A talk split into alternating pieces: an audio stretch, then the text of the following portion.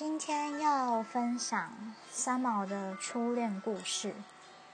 以下的介绍有一半的资讯是来自《三毛情史》这本书。背景音乐是《飞》，由三毛作词，李宗盛谱曲，潘越云主唱。讲述的是三毛初恋失败告终的心情。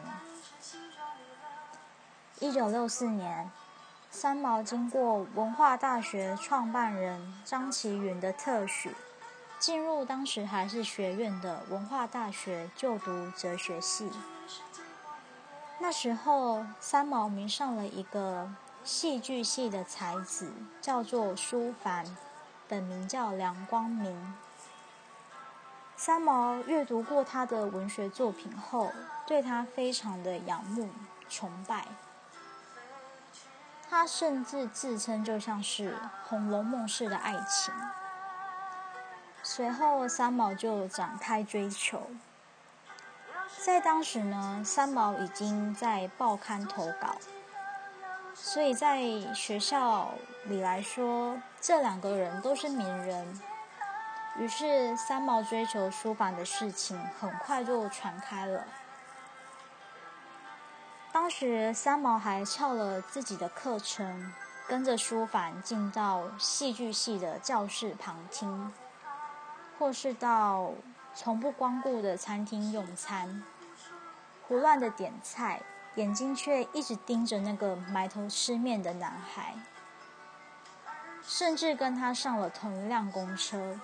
连对方要去哪里也不晓得，这一系列疯狂的行为，那男孩却始终都没有理睬他。其他崇拜书法的人呢，受过一两次的冷漠以后，就回家照着镜子，觉得自己的容貌没有办法吸引这个才子。可是三毛回家照了镜子以后。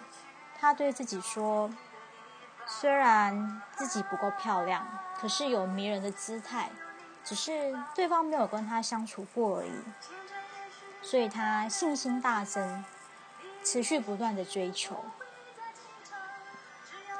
而且三毛想着，一切都要有个开始，生命这本书要靠自己动手去翻。所以三毛走到这个男孩的面前。他觉得头有点晕眩，心情有点酥麻，抬不起的头正对着对方衬衫口袋插着的一支钢笔。他拿起了钢笔，将对方插在裤子口袋的手牵起来。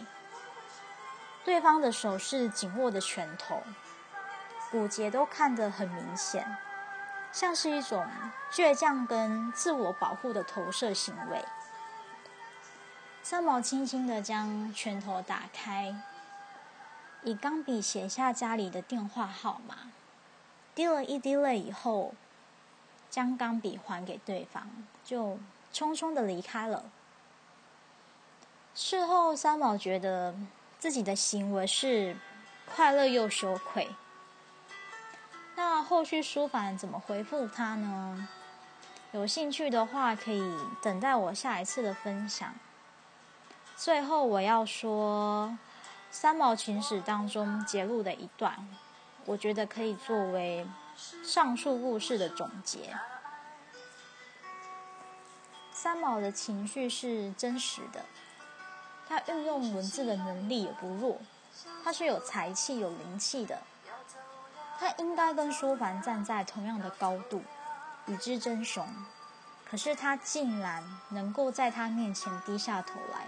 心甘情愿的委屈自己，在这种委屈当中，钻探出莫大的快乐。